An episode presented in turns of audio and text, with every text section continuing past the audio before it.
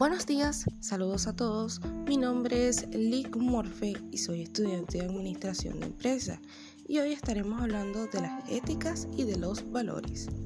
Según Salazar, la ética es una doctrina de la conducta moral, de los principios, de los ideales y de los deberes de las acciones morales. O sea que la ética cubre dilemas de cómo vivir una buena vida, nuestros derechos y responsabilidades, además de lo bueno y de lo malo.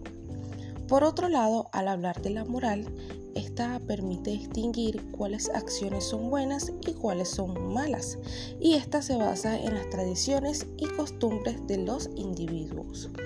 Además, los valores son cualidades del ser que generalmente son positivas, anexadas a las características de cada individuo. El caso de juicio moral, por ejemplo, cuando dicen que una situación es correcta o incorrecta, o que una situación es justa o injusta. Las personas deben usar la razón y escoger cuál es la mejor opción, basándose en su conocimiento acerca de lo que está bien o mal como lo dije anteriormente. Em, por ejemplo, una persona tiene juicio ético al tener que elegir si devolver una cartera llena de dinero o quedársela. Mientras que el principio ético se basa de una regla que sirve como guía para definir la conducta.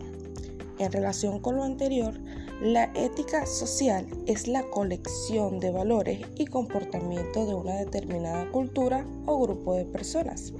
Y bueno, para concluir, tenemos la ética profesional. Al igual que los valores, esta proporciona reglas sobre cómo debe actuar una persona hacia otras personas, al igual que instituciones en ese entorno.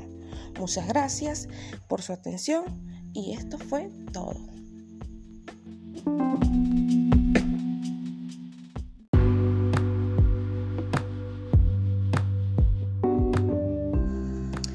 Hola, ¿cómo están? Me presento, mi nombre es Lick Morfe y soy estudiante de Administración de Empresa.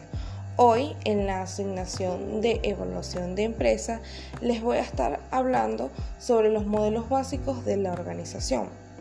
Muy bien, los modelos son las técnicas que nos ayudan a comprender cosas e ideas complejas de una manera clara. Es decir, los modelos son marcos o posibles explicaciones de por qué las empresas se comportan como lo hacen en el trabajo. Los resultados variables en las organizaciones se deben sustancialmente a las diferencias en los modelos de comportamiento organizacional todos los modelos de comportamiento organizacional se clasifican ampliamente en cuatro, en cuatro tipos. Está el autocrático, el custodio, el solidario y el colegiado. Discutimos estos cuatro modelos a continuación, comenzando con el autocrático, que es el estudio del comportamiento humano en las organizaciones, la interfaz entre el comportamiento humano y la organización en sí. El modelo custodio son los recursos económicos con una orientación gerencial del dinero.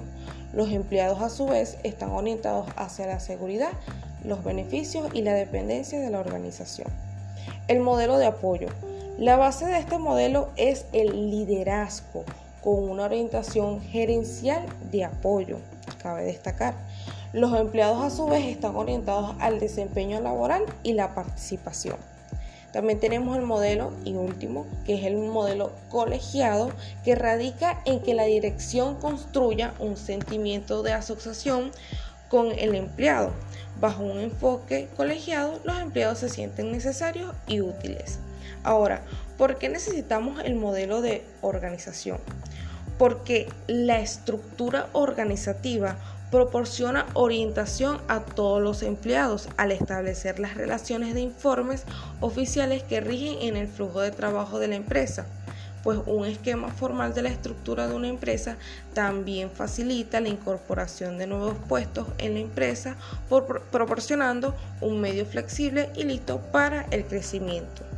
Muy bien, espero que les haya gustado este tema y que les haya sido de su agrado. Gracias y nos vemos pronto.